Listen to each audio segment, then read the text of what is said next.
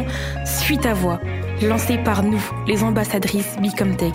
Ce projet est le premier podcast collaboratif de filles et femmes engagées dans la tech, destiné à mettre en lumière nos regards sur la société pour faire bouger les lignes. Je suis pas tout seul à être tout seul. Ça fait déjà ça de moins dans la tête. How can you have mental health problems when you're rich and powerful and, fa- and famous? And I'm like, I'm human. It is hard um, to talk about mental health because it has a worse effect on you on a daily basis. Bonjour à toutes et à tous. Je suis Jade et je suis très heureuse de vous accueillir dans ce tout premier épisode de Suite à Voix. Je suis accompagnée de Victoria. Bonjour Jade. Et de Célène. Hello Jade. Est-ce que les extraits qu'on a choisis vous ont mis sur la piste du sujet qu'on va aborder aujourd'hui? On l'a intitulé Derrière le sourire des femmes. Bon, on va pas vous faire patienter plus longtemps. C'est un sujet qui nous tient à cœur. La santé mentale des jeunes femmes. Vous savez, ce sujet dont on entend parler de plus en plus, mais qui reste encore très tabou. Est-ce que tu pourrais définir ce que tu entends par santé mentale? J'ai fait des recherches. Et être en bonne santé mentale, c'est se sentir bien, être en mesure de se réaliser, de surmonter les tracas de la vie quotidienne, d'étudier, de travailler ou d'échanger avec les autres. L'OMS définit la santé comme un état de bien-être physique, mental et social. Et pas juste comme l'absence de maladie. Il ne peut pas y avoir de santé sans santé mentale. Quand notre santé mentale n'est pas au top, ça peut avoir de nombreuses répercussions, comme la dépression, l'anxiété, les troubles alimentaires. Tout ce que tu cites comme exemple, c'est encore super tabou. Il y a plein de personnes qui considèrent ça comme des faiblesses et pas des vraies maladies. C'est vrai. Et en plus, ça ne se voit pas. Bah ouais, logique, c'est invisible. Ce n'est pas physique. Donc on peut facilement passer à côté, ne pas se rendre compte. Et je sais de quoi je parle. Il suffit d'un sourire pour camoufler ce qu'on ressent à l'intérieur. Un jour, j'ai appris que mon amie n'était pas aussi heureuse que son visage le laissait paraître. Et je me suis sentie nulle de ne pas l'avoir vue. Mais je dois avouer que moi aussi ça m'est déjà arrivé de cacher mon mal-être derrière un sourire. Parce que je me disais que c'était plus facile de cacher mes sentiments plutôt que de les montrer. Que de toutes les manières, personne ne pouvait me comprendre. Et aussi pour éviter de passer pour une folle. Moi, on m'a déjà prise pour une folle. Et encore maintenant, j'ai du mal à comprendre ce qui s'est passé. Ça m'a choqué et quand j'y repense, ça me met en colère. C'est pour ça que ça nous tenait vraiment à cœur d'en parler aujourd'hui, pour rendre le sujet de la santé mentale moins tabou, pour permettre à ceux qui en souffrent de ne pas avoir peur d'en parler et de ne pas être stigmatisés s'ils le font. Ça concerne combien de personnes en France? Ça touche particulièrement les jeunes, 32% des 18-24 ans ont un trouble de santé mentale. C'est 11 points de plus que l'ensemble de la population. Plus globalement, il y a une personne sur cinq qui est dépressif aujourd'hui. C'est énorme, non? Et selon les études, ce sont les jeunes et les femmes qui sont le plus vulnérables face au syndrome dépressif. Parler de santé mentale, c'est tout de suite tabou. La société assimile ce sujet à la folie, mais c'est très important en réalité. C'est quelque chose qui affecte tellement de personnes, même celles qui ont toujours le sourire. Heureusement, c'est un sujet dont on parle de plus en plus ces derniers temps, notamment sur les réseaux sociaux. Même si on dit qu'ils peuvent créer des troubles, ils ont au moins cet avantage de faire circuler la parole sur le sujet. J'ai vu qu'il y avait 36 millions de publications avec le hashtag mental health sur Instagram.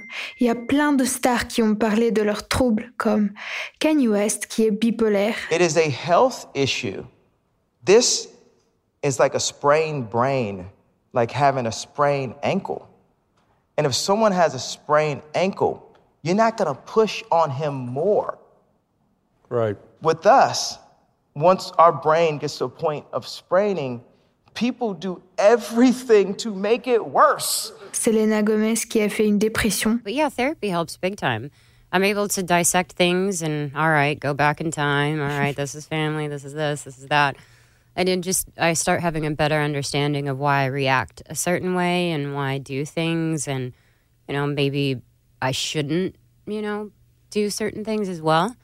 And then that helps me write it all out. So I think it's all important. Ou Taylor Swift qui souffre des troubles alimentaires. I've learned over the years it's not good for me to see pictures of myself every day because I have a tendency, and it's only happened a few times, and I'm not in any way proud of it, but I get, I tend to get triggered by something, whether it's a picture of me where I feel like I looked like my tummy was too big or or like someone said that I looked pregnant or something and that'll just trigger me to just starve a little bit, just stop eating.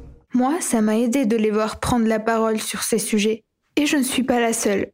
Depuis le passage de Stromae au JT, les prises de rendez-vous chez les psychiatres ont explosé, ainsi que les appels au 31 14, le numéro national de prévention au suicide. Avec ce premier épisode, on espère vous encourager à vous poser des questions sur vous et sur les gens qui vous entourent. Même si elle n'est pas visible, la santé mentale est partout, tout le temps. Dans notre vie quotidienne, dans notre vie étudiante ou même dans notre vie professionnelle.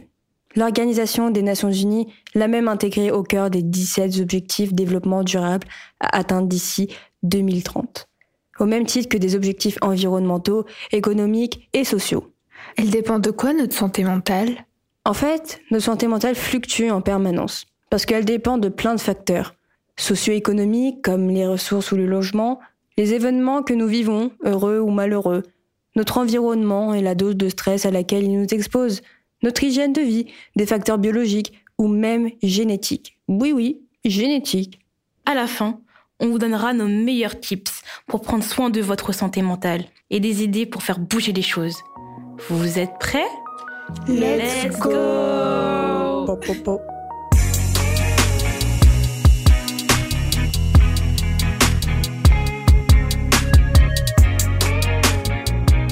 Comme tu l'expliquais au début, Célène, la santé mentale dépend de plein de facteurs. Nous, ce qui nous intéresse, c'est comment l'environnement dans lequel on évolue a un impact direct sur notre santé mentale. Et plus particulièrement, les émotions qui nous traversent quand on est tiraillé entre ces différents environnements. Je ne sais pas pour vous, mais moi je ressens beaucoup de pression dans les différents contextes dans lesquels je dois naviguer. La famille, les amis, le lycée, les réseaux sociaux, c'est compliqué, parce que toutes ces personnes attendent des choses de nous tellement différentes. Moi, je ne suis pas la même personne à la maison, avec mes amis ou derrière mon écran par exemple. Et qu'est-ce que ça te fait? Bah, parfois je me sens perdue. Je ne m'y retrouve pas vraiment. J'ai pu ressentir du jugement, de la pression, et du coup me replier sur moi-même. Parfois les mots peuvent blesser, qu'ils soient écrits ou dits, parce que nous ne possédons pas tous la même perception. Certains sont moins sensibles à ces remarques, mais d'autres non. Ah oui, par exemple les remarques sur nos corps. Grosses fesses, petites fesses, plan champagne. C'est insupportable d'être sexualisé tout le temps. Vraiment insupportable. Mais d'autres n'ont pas de repères ou personne à qui se confier. Car on vit dans une société où lorsque la santé mentale est évoquée, l'affaire est prise à la légère. Alors que c'est quelque chose de tout à fait normal, non?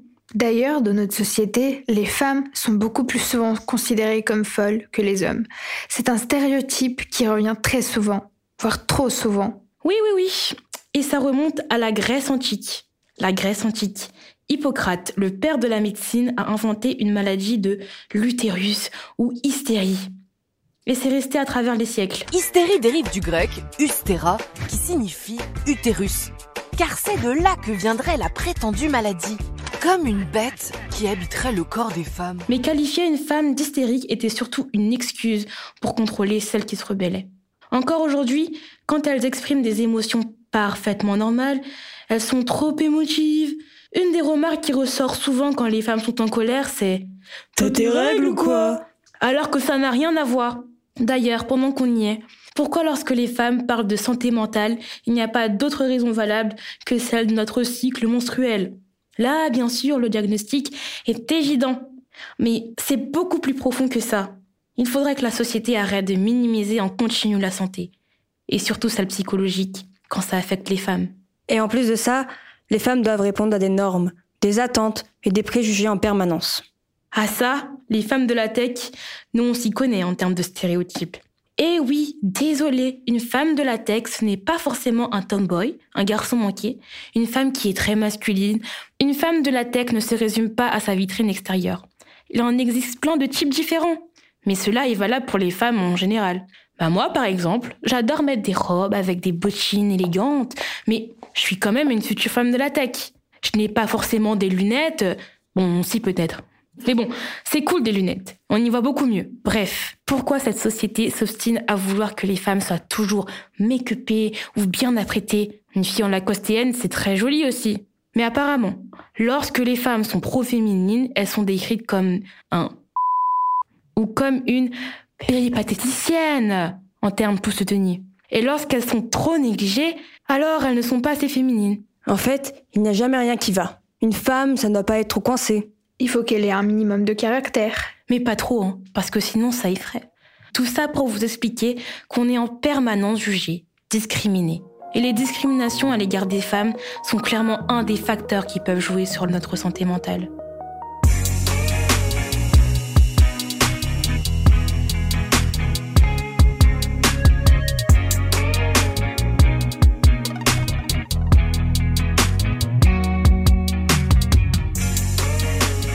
Ces normes et ces attentes font que parfois, nous, les jeunes filles, sentons l'obligation de cacher nos émotions. On n'ose pas, on accumule, on les cache, et puis un jour, ça peut exploser. Les émotions sont directement liées à notre corps. C'est pourquoi, lorsque nous éprouvons un sentiment d'angoisse, cela peut provoquer plusieurs troubles physiques.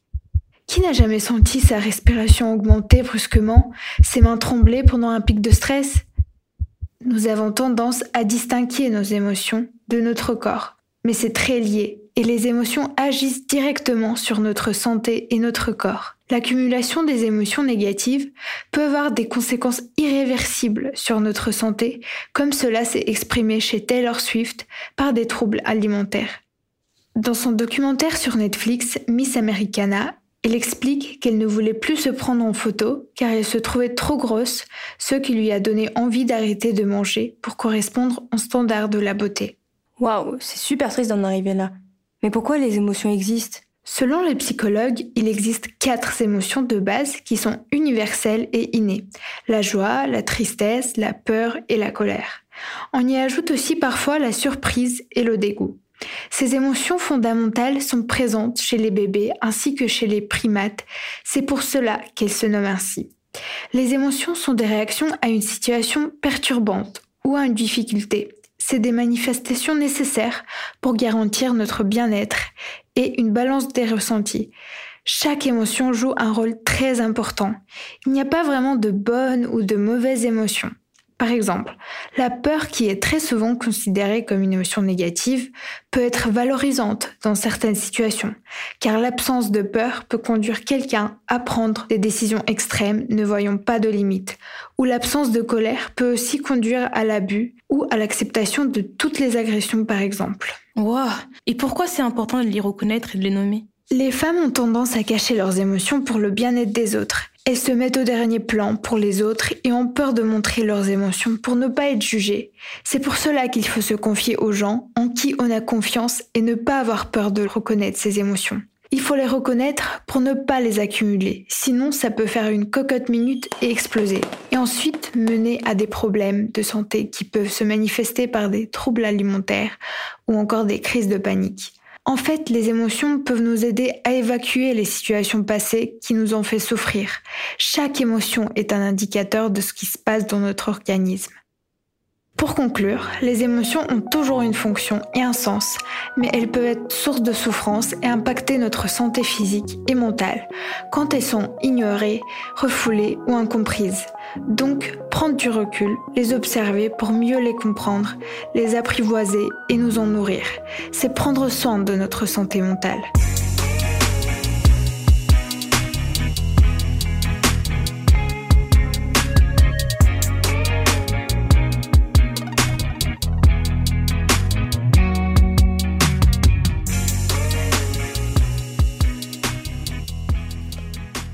Prendre de votre santé mentale, Célène, Victoria et moi, on vous conseille de faire le tri dans votre entourage.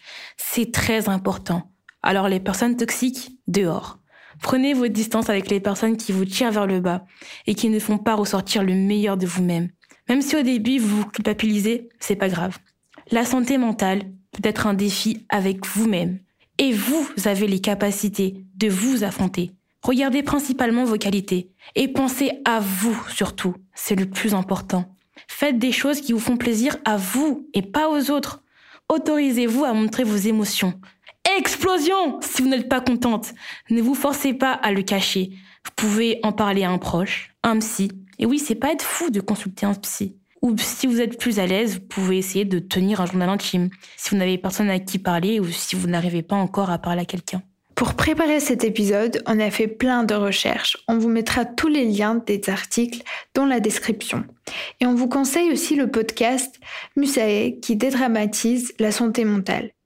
Jade, Célène et moi espérons que ça vous a donné envie de faire bouger les choses sur le sujet. Nous, on a prévu de créer une association dédiée à la santé mentale de notre lycée.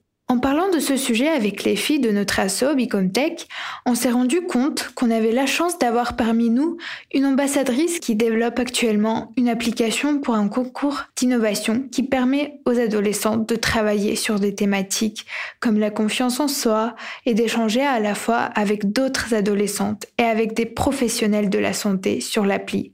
Grâce à l'accompagnement des pros et à la discussion, elles pourront réaliser des défis quotidiens pour se dépasser et surmonter leurs problématiques. Et de notre côté, on vous donne rendez-vous sur le compte du podcast suite. Avec ce compte, on va créer un espace de bienveillance et de partage entre nous. Et on aimerait que ça le devienne pour vous aussi. Envoyez-nous un DM, on serait là pour vous écouter, pour discuter de santé mentale ou d'autres sujets qui vous tiennent à cœur. Maintenant, vous savez ce qui peut se cacher derrière le sourire des femmes. On espère vous avoir convaincu de l'importance de prendre soin de notre santé mentale à travers la reconnaissance et la gestion de nos émotions. De faire attention aux personnes qui nous entourent parce que même si la santé mentale peut être invisible, elle n'est pas invincible. Si ce premier épisode vous a plu, partagez-le autour de vous et notez-le sur les plateformes d'écoute. C'est grâce à notre association Bicomtech qu'on a pu réaliser ce podcast. Alors, si ça vous dit, rejoignez-nous. À très vite pour le prochain épisode.